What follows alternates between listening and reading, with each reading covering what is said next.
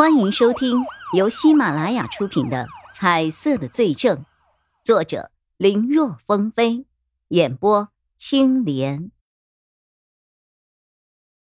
真是的，怎么连药都忘了随身带啊？还不及时补充？叶一辉的心里念叨着。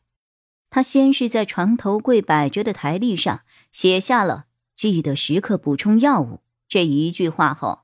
又紧接着掏出了王建玄的手机，想设置一个定时提醒。不过，王建玄的手机却设定了密码，他试了好几次都解锁无果，只能够放弃，改成在自己的手机上设置，想着以后定期打电话提醒好了。弄好这一切，他再将硝酸甘油装了一些到王建玄随身携带的便携药盒里。然后将药瓶放回了床头柜，在即将关上床头柜抽屉的时候，他发现里面放着一本犯罪心理学的书，下面有一个文件夹，这吸引了叶一辉的注意，因为那个文件夹上写着“刑事侦查卷宗”几个大写的黑体字。按理来说，卷宗这种东西是不能够随便带出警局的，哪怕像这个是复印件也不行。但是王建玄做了，还将它放在了床头柜里。从卷宗都有些褶皱老旧的表面来看，怕是不知道被王建玄翻看了多少次了。这，难道？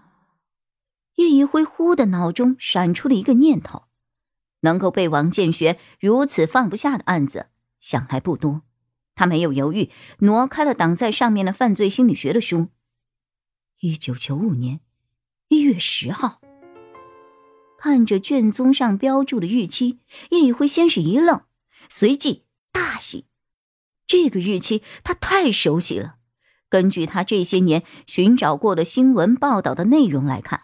杀害他母亲，让他父亲至今尸骨都找不到的那个凶手，对方登上报纸的第一起案子，就是警方公布的时间：一九九五年一月十号。何况能够让王建学一直放不下的，除了这个案子，他也想不到还有其他的了。看来，这就是那个凶手的卷宗了。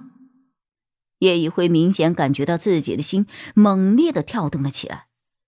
他自己想要当刑警，有一部分的原因就是为了能够看到他母亲案子的卷宗，关于那个凶手的卷宗。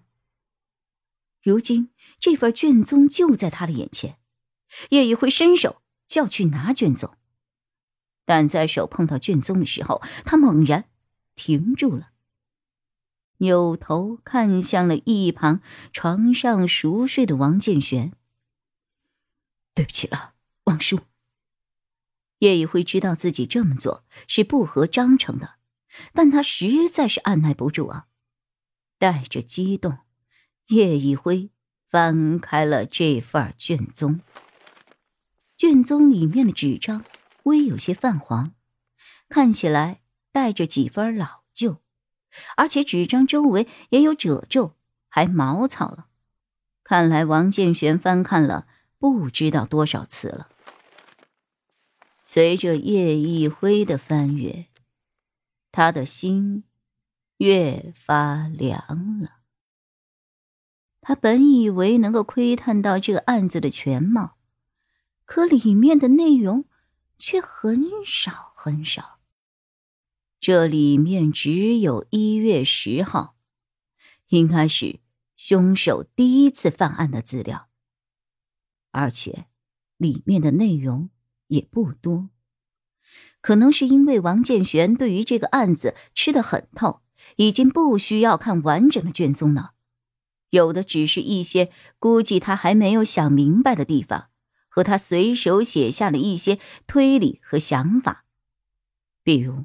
这个凶手的习惯是，先将被害妇女迷晕，再对其进行捆绑，之后再侵犯，事后会让受害者窒息而死，然后再取其一枚手指上的指甲。